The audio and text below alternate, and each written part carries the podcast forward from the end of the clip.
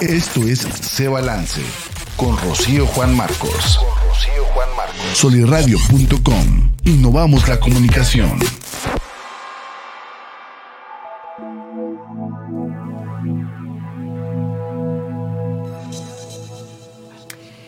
Hola, hola, bienvenido, bienvenida a este episodio de Se Balance el podcast. Ya estamos aquí en cabina. Yo soy Rocío Juan, Mar Rocío Juan Marcos y te doy la bienvenida. Estamos aquí transmitiendo en vivo por la página de Facebook de solirradio.com y más adelante lo transmitiremos por diferentes plataformas. Búscanos también en nuestro canal de YouTube, solirradio.com y bueno, pues suscríbete y... Eh, Vamos a comenzar el día de hoy. Tenemos un programa eh, muy especial. Yo tengo aquí a una persona muy, muy querida para mí. Es una profesional. Ella es Meli González. Bienvenida, Meli, a este, a este espacio. No te había tocado en, el, en, este espacio, pero eh, ya te había tocado compartir el, el podcast conmigo. Muy bienvenida seas, Meli. Hola Rocío, buenos días y buenos días a todas las personas que nos ven y escuchan. Te agradezco mucho tu invitación y el hecho de estar aquí me emociona poder compartir con el público las personas que nos están escuchando y viendo en este momento. Gracias, Rocío, por la invitación. Me encanta. Eh, bueno, les platico un poquito sobre Meli. Ella es psicóloga, licenciada en psicología y es psicoterapeuta gestalt y tiene muchos años dando consulta privada, dando talleres, dando cursos y bueno, de verdad que es em, una profesional en lo que hace, incansable incansable, digo yo, y apasionada de lo que hace. Ha ayudado a muchísimas personas. Y bueno, pues el día de hoy tenemos eh, como tema, vamos a tocar un tema Meli, bueno, yo ya no sé si decirte Meli, decirte Tú, tía, porque yo, más a gusto yo, este, yo la conozco desde hace muchos años, es como una madre para mí, entonces, eh, platícanos un poquito, Meli, del tema de hoy, de los sentimientos.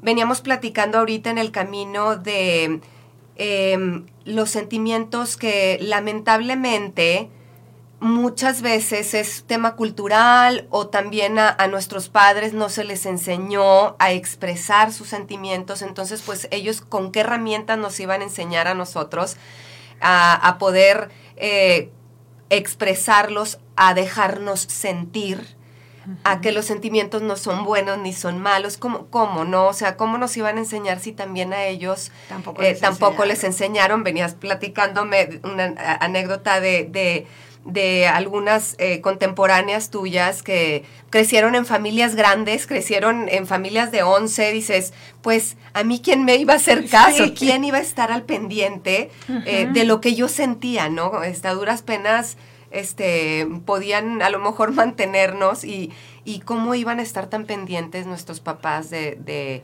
de, lo que pensábamos, de lo que sentíamos, de lo que nos afectaban ciertas situaciones o no. Claro. Entonces, este... Mira, yo quisiera empezar, claro. que me encanta eh, hacer conciencia, hacer conciencia que en muchas ocasiones vamos echando culpas de todo lo que nos pasa a todas las personas que están a nuestro alrededor por tu culpa estoy enojado, yo estaba bien hasta que tú llegaste, em, en fin, siempre echamos culpas de lo que sentimos a otros. Me hiciste sentir esto. tú por tu culpa me siento así. Eh, y yo lo primero lo que quisiera invitarlos es, me voy a ser responsable de lo que yo siento. Los otros lo único que hacen es tocar puntos para que yo toque ciertos sentimientos. Pero, y entonces es más padre echarle la culpa a los otros y lo más triste es que no aprendo yo nada de lo que siento. Exacto. ¿Por qué nos sentimos? ¿Por qué nos decimos, a mí no me pasa nada, dale vuelta al ojo, a la hoja, hay que llevar la fiesta en paz? Pues como tú decías ahorita, Rocío, lo primero es porque no nos enseñaron. Claro. Porque papá y mamá, en todo su amor, no sentían y no nos enseñaron a sentir. Claro. Luego puede ser también porque hay ciertos prejuicios de los sentimientos. Así es. Y entonces se dividen en sentimientos buenos y malos. Sí, entonces sentir eh, coraje, enojo, ira, vergüenza, no, pues eso es malo y no lo debes de sentir. Es decir, los sentimientos no son buenos ni malos, los sentimientos son. Sí, y lo primero que hay que hacer cuando me dicen, bueno, ¿y qué son los sentimientos? Bueno, los sentimientos es la expresión de una emoción, sensación. ¿Qué quiere decir esto? Cuando en el entorno hay un, impulso, cuando hay algo que me mueve, lo primero que tengo que hacer es contactar mi emoción, porque se manifiesta, pues, no sé, yo por ejemplo cuando algo me da mucha tristeza, inmediatamente siento un nudo en la garganta. O cuando algo tengo coraje, siento algo en el estómago. el estómago se te hace nudo. Primero reconocer qué me pasa con lo que tú me dices. Porque es bien fácil poder decir, es que por tu culpa, es que tú me dijiste. Yo quisiera que si de esta plática sacáramos el hecho de hacernos responsables de lo que sentimos. Sí, entonces aquí es con lo que tú me dices, a mí qué me está pasando. Y entonces lo primero es reconocer qué me pasa en mi cuerpo. Me siento sudorosa, me siento, tengo uno en la garganta, tengo un apretón en el estómago. Una vez que reconozco la emoción, y entonces le puedo poner un nombre. Hay muchos sentimientos y hay muchas familias de sentimientos. Mm, yo me quiero referir a Miriam Muñoz Poli. Ella es una psicóloga, psicoterapeuta, gestal. Ella tiene un libro sobre sentimientos y ella reconoce cinco sentimientos básicos que son como los jefes de las familias. Y para aspectos mnemotécnicos, ella les llama matea. Y entonces dice miedo, afecto, tristeza, enojo y alegría. Ya. Y entonces estos sentimientos son como los jefes de las familias.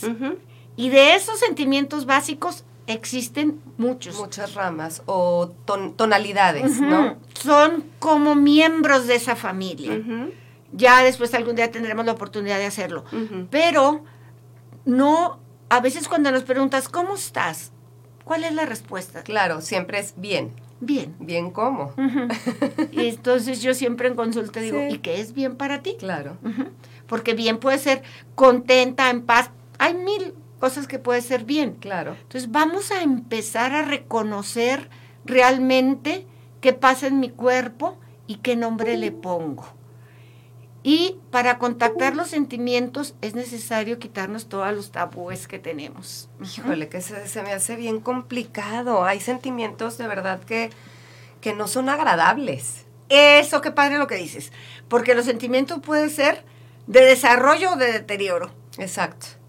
Exacto. Entonces, hay sentimientos desagradables y agradables, pero no buenos ni malos. Sí. Yo estudié hace como en la prehistoria, este, eh, que a mí me enseñaron que había sentimientos malos, malos, malos, y que te ibas a ir al infierno si lo sentías. Y el día que descubrí que pues no, no es eso. Claro. Y los sentimientos siempre hablan de una necesidad. Me encantó esto que, que, que me lo hiciste llegar, que hablan de una necesidad, como que tenemos que cambiarnos el chip y en vez de juzgarnos a la hora de sentir, preguntarnos esta pregunta de ¿qué es lo que necesito? ¿Cuál es la necesidad encubierta que está detrás? En vez de juzgar el, el que sentí envidia o sentí enojo o sentí lo que sea, ¿cuál es mi necesidad detrás de ese sentimiento? Pero qué complicado, qué complicado. Hay, eh, hay, que echarse un clavado. Mira, eh, lo primero, los sentimientos son como los foquitos que encienden en un tablero del coche. Yo voy manejando y de pronto prende un foquito rojo. Yo puedo decir, ay, qué late ese foquito, deja de ponerle un cartoncito para que no se vea. ¿Qué va a pasar, Rocío, si yo hago eso en un manejando mi coche. Sí, claro, digo, lo vas a poner en el momento, te va a dejar estorbar visualmente, pero pues el carro trae algo. Sí, se va a acabarse gasolina, se acabó el aceite, está calentándose el motor. Va a tronar. Esos son los sentimientos. Es ese foquito rojo que se enciende y que te dice, algo está pasando que tienes que atender. Exacto. Algo tienes que atender. Y entonces es cuando yo puedo decir qué me pasa a mí y dejar al otro en santa paz, el otro lo único que hizo fue provocarme, así como picarme ese, ese foquito rojo, que atrás hay una necesidad. ¿A qué me refiero con esto? Sí. Una necesidad es aquello que yo tengo que atender, como las necesidades fisiológicas de comer, de dormir, de descansar, de... Pero hay necesidades emocionales que desafortunadamente no nos las enseñaron. Exacto. Y yo le decía a Rocío, cálmame tantito porque a mí esto me emociona. Claro. No, pero platícanos un poquito sobre eso, sobre cuáles cuáles son estas necesidades que Entonces, necesitamos. Mm, Mira, Minuspolis dice, Ajá. detrás de cada sentimiento hay una necesidad básica. Y entonces decimos, detrás de la tristeza existe la necesidad de vivir de manera diferente, de atenderla. A veces, eh, ayer me decía un paciente, es que yo no quiero estar triste, ¿cómo le hago para no estar triste? Pues es que esto no se puede brincar, porque hay un dicho ahí que todo lo que se resiste persiste. Entonces la tristeza yo me la puedo guardar y decir aquí no pasa nada y déjame ver una peli, y déjame hablarle a mi amiga, me voy a un café, déjame tomarme un vinito, pero la tristeza ahí va a estar esperando. Ahí sigue. Entonces detrás de la tristeza existe la necesidad de atenderla, de decirme, por eso la tristeza corporalmente te baja las pilas, tienes ganas de como de estar sola, Sí. de reflexión. Es como el típico película de adolescentes con tu bote de, nieve. nieve, sí, siempre ponen el bote de nieve. el bote de nieve. ¿Para que Para que pueda yo descubrir qué necesito hacer diferente. Eh, esta persona que veía yo ayer me decía, eh, él es un muchacho como de 30 años que termina con una novia y él se quiso saltar la tristeza. Y entonces le quiso dar a la pachanga, al folclor, con una novia que él ama hasta la fecha. Y entonces cuando decía, ¿cómo le hago para no estar triste? Atiende tu tristeza. Si el sentimiento te toca y te dice, aquí estoy, aquí estoy, aquí estoy, aquí estoy, atiéndelo. Ese es en cuanto a la tristeza. El enojo tiene atrás esa necesidad de defenderte, de poner un límite. Ujú. Ok. Cuando me enojo, es esa necesidad de que hay algo que yo no he hecho y que me está afectando. Te voy a poner un ejemplo tontísimo. Sí. Mi vecina me echa la basura todos los días en la puerta de mi casa. Y yo todos los días, ay, esta señora que me dice, y todos los días estoy enojada. Tan sencillo como que yo no he puesto un límite. Claro. Y la señora me va a seguir echando su basura todo el tiempo. Hay que poner límites, descubrir hasta dónde. Y también a veces los límites me los tengo que poner yo, Claro. porque yo permito. A veces yo soy la responsable del enojo. Sí. Ahorita dime. que estabas diciendo de, de la vecina me echa su basura, así permitimos también que las demás personas nos echen su basura emocional Exacto. y no ponemos ese límite, no ponemos esa línea, el, como se dice en inglés, el boundary. Ujú. El- el- e- es, es precisamente esa línea, ese límite, y estoy abriéndole la puerta y estoy permitiendo que tiren toda su basura emocional. y yo estoy ahí para, recibir. para recibirla. Pero todavía me enojo. Sí, claro. Porque ella tiene la culpa. claro. Ella tiene la culpa de que me echa su basura. No, No. yo soy responsable de poner un límite. Porque tampoco hay culpas. ¿eh? Sí, sí, sí. Yo soy responsable de poner un límite. Luego viene el miedo. El miedo tiene una necesidad de protección. Y aquí quiero tocar el miedo y la angustia Sí. y la ansiedad que nos ha producido la pandemia. Sí. Y el, co- el COVID en sí. Sí. mismo. Es un miedo que se convierte después en angustia y ansiedad. El miedo tiene por necesidad la protección. Entonces, si yo tengo miedo a contagiarme de COVID, entonces yo lo que hago es que me protejo. Hay miedos reales, como por ejemplo, si ahorita de pronto entra un perro rabioso, pues tú y yo no sé qué vamos a hacer, nos vamos a subir arriba de la mesa, vamos a salir corriendo. Claro. Ese es un miedo real que me lleva de alguna manera a protegerme. Pero ese miedo se puede convertir en un miedo irreal a tener miedo de cosas que no pasan. Mm. Sí. Y entonces te puedo decir, oye Rocío, ¿y si sale un león? ¿Y si nos ataca? ¿Y si nos morimos? ¿Y si luego se come a todos los que están aquí? ¡Eh! ¡Qué miedo! Eso no existe. Pero cuando mi cabeza empieza a fabricarse esos miedos, se convierten en ansiedad y se convierten en angustia. Eso sería tema de otra plática totalmente, pero sí quisiera que comprendiéramos que este miedo a la enfermedad se hace más fuerte cuando se convierte en angustia, que viene acompañado de síntomas físicos y de ansiedad. ¿Cuál es así como el antídoto? Vivir aquí y ahora. Claro. ¿Sabes qué, Rocío? Aquí y ahora no hay ningún león. Claro. Aquí y ahora estamos en una cabina muy protegidas, muy a gusto, y aquí y ahora no está pasando nada. Respira, estás bien en este momento, ocúpate de saber y de estar contactada con el aquí y el ahora. ¿Qué pasa con los que yo llamo como Juan sin miedo? Ajá. Tú conoces a gente que a mí no me va a pasar, yo a mí no me voy a enfermar nunca jamás en la vida, este, no me importa que conviva yo con gente. Pues también eso no está del todo, ese sentimiento de omnipotencia no es del todo sano. ¿Por qué? Porque me impide la protección. Ya. Y ahorita estamos hablando del COVID, pero yo también me tengo que proteger ante la toxicidad de las personas, me tengo que proteger ante cosas que no quiero pasar. Hay miedos que vienen a mí y la necesidad es que hay algo de lo que tengo que protegerme. Luego viene la alegría. Ajá. Porque esa sí está como muy aceptada, es más, es donde deberíamos estar todo el tiempo, ¿no? Es como culturalmente, este, hay que estar alegres, hay, que ser felices. Ahí hay que ser felices y ahí es donde debemos de estar siempre, ¿no? Y fíjate que desafortunadamente hay mucha gente que no es feliz, que no toca la alegría y volvemos a las enseñanzas. Yo quisiera hacerles ahorita una pregunta. ¿Cuál sentimiento estaba más permitido en tu casa y cuál sentimiento estaba prohibido? Por ejemplo, en mi casa estaba prohibido enojarse. Eh, no hay por qué enojarse, todo se arregla en armonía.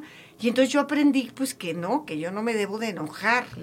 Y el día de hoy me cuesta. Y hay cosas que pudiera estar enojada, pero me cuesta el enojo. Entonces, aquí a veces no nos enseñaron la felicidad y la alegría y la esa necesidad, y la necesidad de la alegría es la vivificación. Claro. Sentirme viva. Y la alegría se puede propiciar. Pero es una alegría interna a veces eh, y actualmente muchos jóvenes creen que la alegría está en el alcohol, en la droga, en los amigos y tendemos a poner fuera. Entonces, si no me saco la lotería, si no soy rico, si no me pongo en una fiesta hasta el chongo para disfrutar. Me decía una paciente, este, no, mira, Meli, es que ahorita no puedo ir al antro porque no puedo tomar. Sí, claro. Pues eh, entonces, exacto, ¿a qué va? ¿A qué va? ¿Nada más vas a tomar? Pues no. Exacto. Entonces le digo, a ver, dime la relación. Sí, es que no disfrutas igual sobria. Entonces, estoy tomando un antibiótico, no puedo tomar. Y ¿a qué salgo?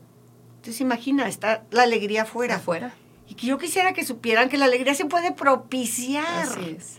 ¿Qué me hace estar alegre? Reunirme con mi familia, reunirme con mis amigos, darme una satisfacción personal interna. La alegría no está en el zapato, en la bolsa, en la joya. La alegría es algo que puede estar internamente. Así es. Y permíteme decirme mi comercial, pero claro. a mí verdaderamente les paso mi experiencia y hay un ser superior que para mí es Dios, que es de donde ha venido la fuente de mi felicidad, de mi alegría y de mi paz. He pasado situaciones difíciles, pero el día de hoy estoy muy contenta y he descubierto que la cercanía con un Dios que me ama me ha hecho muy feliz y me ha hecho buscar otras cosas. Así es. Pero no fuera. Entonces el cimiento de la alegría hay que provocarlo. ¿sí? Hay que acudir a cosas que internamente me hacen feliz. Exacto. Porque lo externo, a lo mejor me compro este saco y digo, qué padre, qué bonito, me siento muy contenta. Y está. Al ratito ya pasó de moda, se quemó, se acabó. Pero hay una alegría interna. Así es. Y por lo general, esa alegría o esa felicidad o es así como chispazos de, de, felicidad vienen de lo que más valoramos en la vida.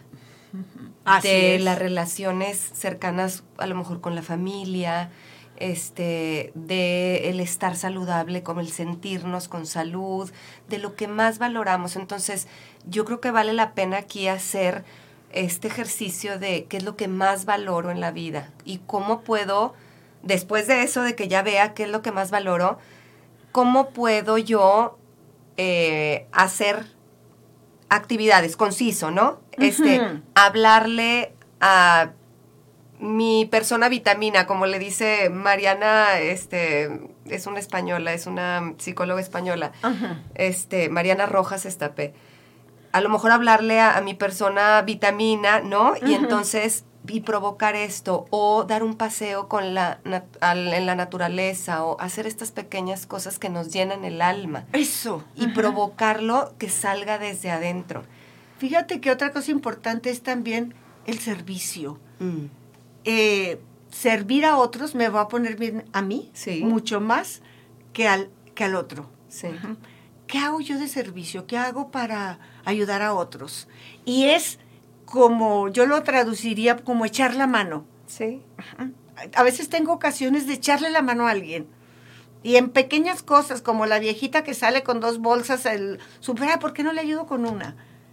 esas son cosas que dan alegría, que me dan, me vivifican. Luego viene el afecto. El afecto atrás trae la necesidad de relacionarme positivamente con alguien. La necesidad de vivir, de estar cerca de alguien. A veces tampoco nos enseñaron el afecto porque tal vez consideraron que papá y mamá, que hay que ser duro, que hay que ser fuerte, y ahí también podríamos tocar el tema del hombre y la mujer, el hombre que siente es débil, la mujer es la de los sentimientos. Yo he tenido parejas que dicen, no, mi mujer es la encargada de las broncas así emocionales de mi casa, yo soy el encargado del dinero. ¿Sí? Y no, no los enseñaron a sentir. Y yo aquí les pregunto, eh, ¿hace cuánto no le dices a un hijo, te quiero, te amo? ¿Hace cuánto que no vas y visitas a tu mamá para decirle, mamá, solo vine a decirte que te quiero mucho? No, ¿Hace cuánto que no le das un abrazo a tu papá para decirle, aquí estoy contigo? Para que ese afecto, creo yo que el afecto que yo doy se me regresa mil veces más a claro. mí. Y creo que tú y yo nos hemos sentido a veces con esa necesidad de sentir el afecto. Y puedo decir, es que pobrecita de mí, yo tengo un dicho, que es que pobrecita de mí como sufro, ya estoy cayendo en la víctima. Sin decir, ah, ok, yo necesito ese afecto y a lo mejor se lo pido a mi esposo, a mis hijos, a lo mejor voy como la persona vitamina a que me lo dé. ¿Y qué tanto afecto doy yo? porque esos sentimientos positivos son los que van a, pues, a vivificar mi, mi existencia.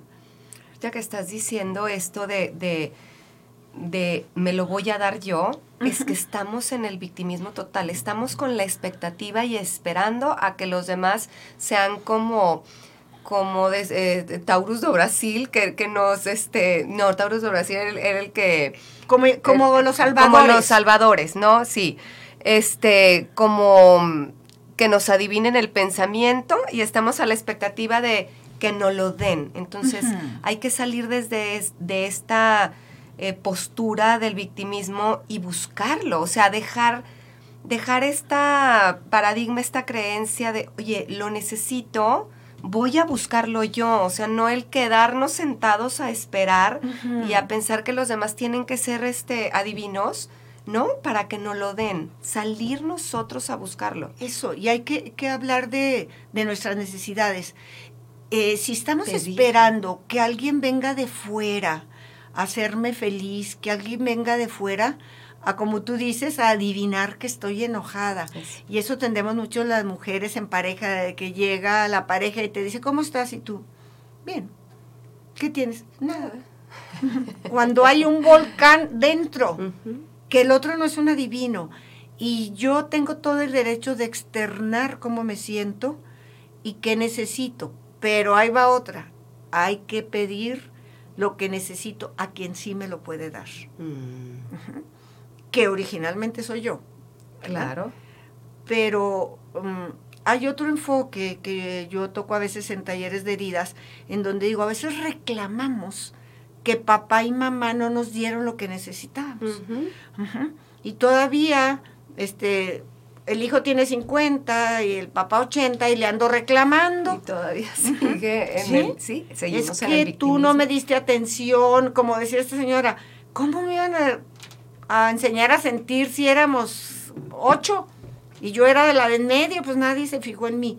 Sí, pero hoy tú eres un adulto Claro. y tú tienes la obligación de rescatarte a ti mismo. Ya no lo busques fuera. Claro. No busques fuera. Lo que tú necesitas está ahí. ¿Dónde está tu felicidad? ¿En que venga tu príncipe azul a rescatarte en su caballo blanco? Viene en el trabajo personal que tú hagas hacia adentro de ti, hacia que te descubras quién soy, qué necesito, a que no caigas en el autoengaño. Porque a veces me engaño que, o que soy así la víctima de todo lo que... Mira, yo tenía una paciente. Que vi ahora en pandemia y me dice, no la conocía, ella vive en Estados Unidos. Dice, mira, Meli, yo mi caso está bien facilito. Yo tengo la lista de todo lo que me han hecho en mi vida. y aquí está. Y por eso soy así. Mm, Sí, Y claro. ya ella le tenía ahí su cartilla hecha a su papá, a su mamá, a su hermano uno, a su hermano dos, al marido. Sí, sí. Y entonces yo soy la víctima, no dice ella, soy el resultado de todo lo que me han hecho. Ayúdame a perdonarlos. Sí, Eso es vivir en la inconsciencia. Claro. Y ponte a pensar, lo que siento, ¿lo producen otros?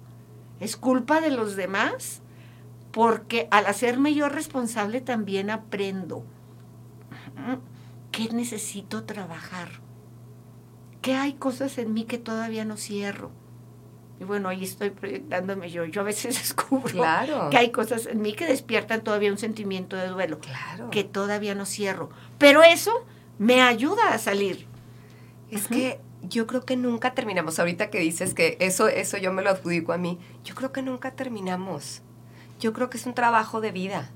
Y siempre va a quedar, a lo mejor se van cerrando esas heridas que dices tú ahorita de- del taller de heridas, que está buenísimo. Ojalá que, que pronto abras otro para Pronto que voy se a abrir sí, otro. pronto abras otro.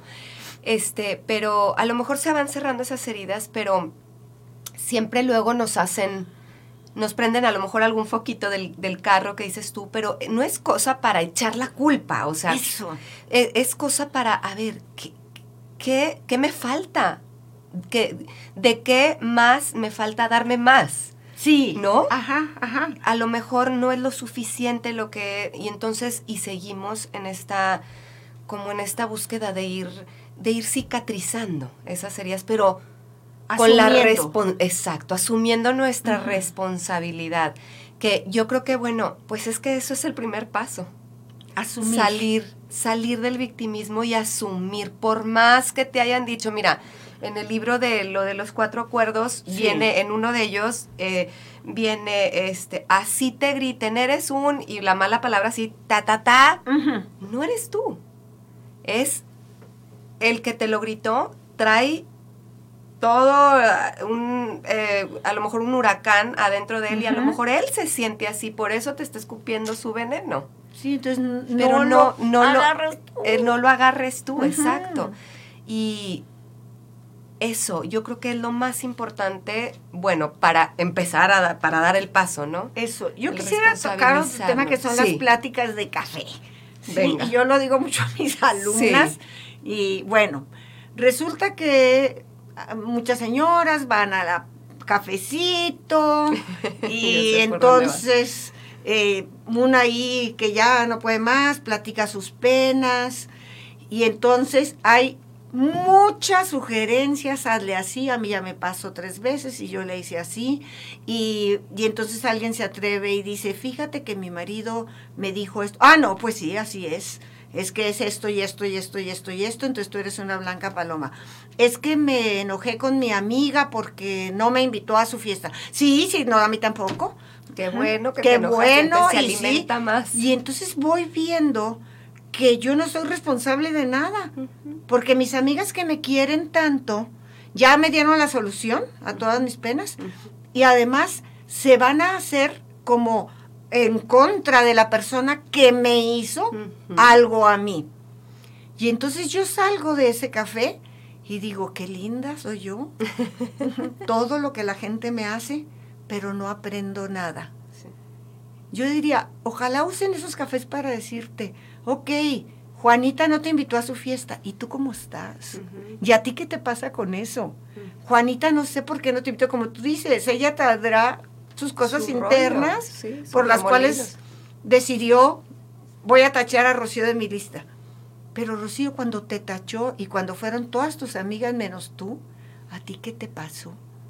Eso es lo importante. Cuando alguien venga a pedirte un consejo, no le hables de lo que a ti te pasó y ya lo resolviste. Es como yo digo, yo tengo un grano, yo tengo tres y este doctor y la medicina ya te Y el otro no sirve. Entonces aquí es, escucha una amiga, dile, ¿y tú cómo estás?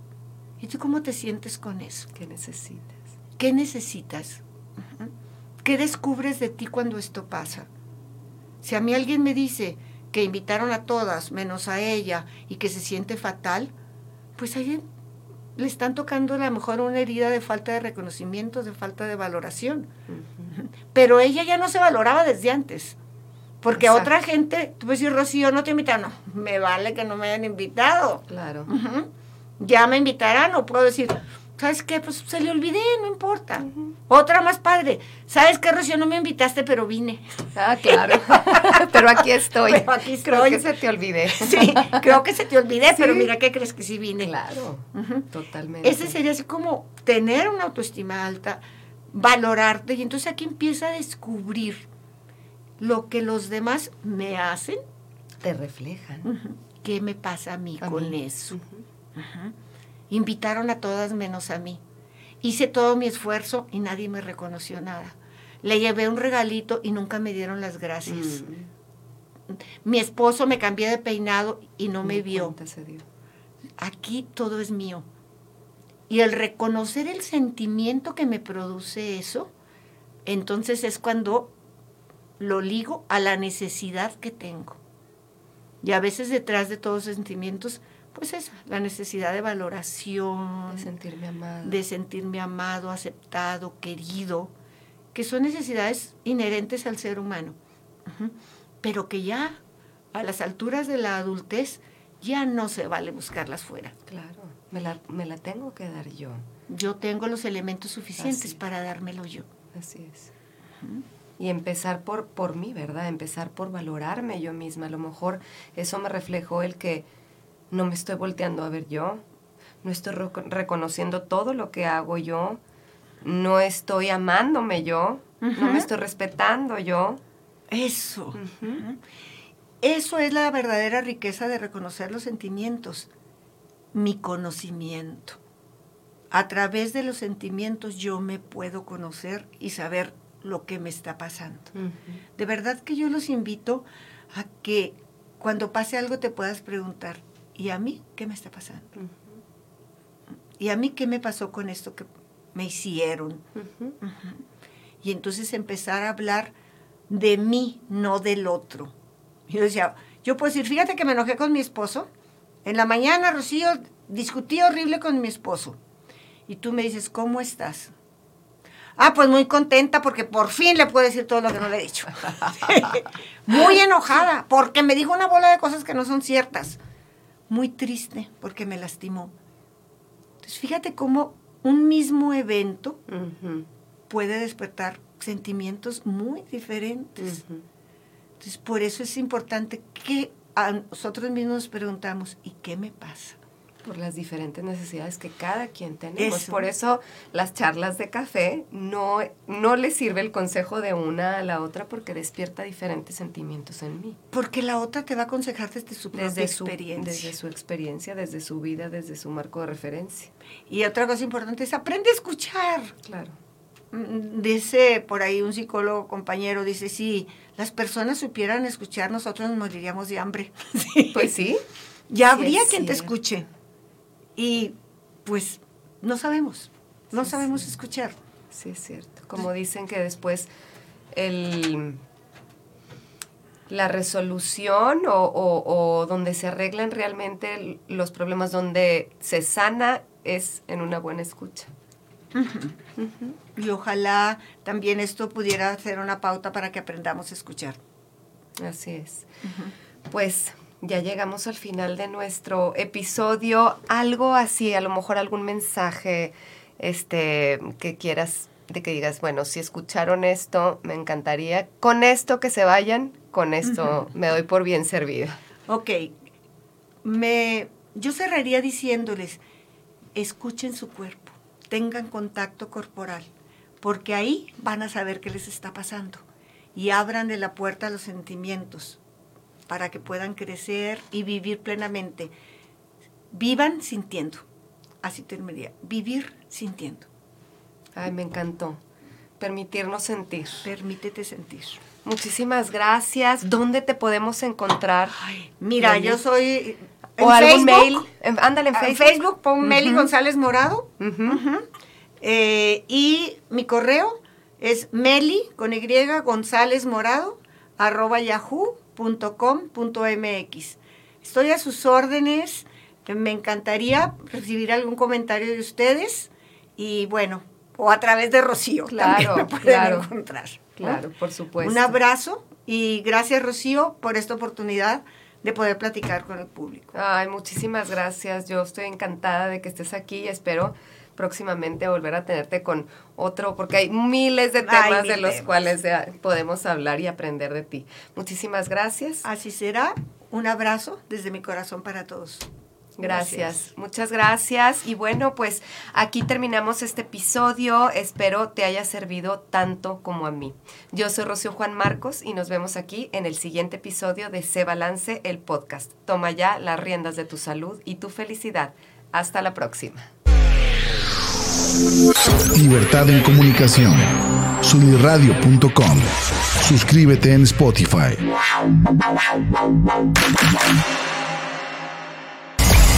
Emisión de vanguardia. Sunirradio.com. Suscríbete en Spotify. Sintoniza tus ideas. Sunirradio.com. Suscríbete en Spotify.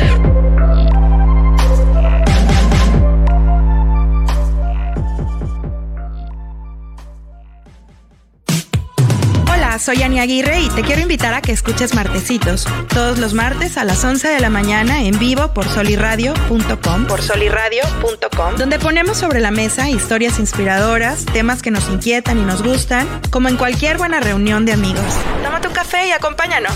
Entra a soliradio.com y conócenos. Suscríbete en Spotify.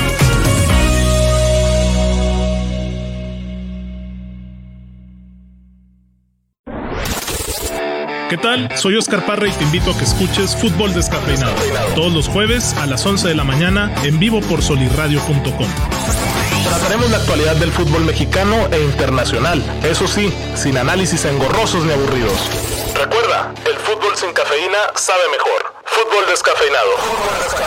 Entra a solirradio.com y conócenos. Suscríbete en Spotify.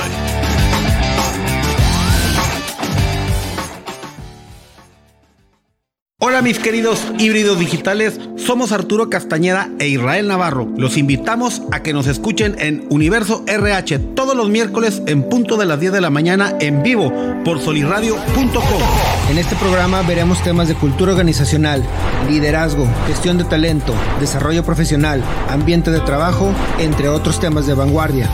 En Universo RH resaltamos la importancia del factor humano en todos los ámbitos. Los esperamos. Entra a solirradio.com y conócenos. Suscríbete en Spotify. Suscríbete en Spotify.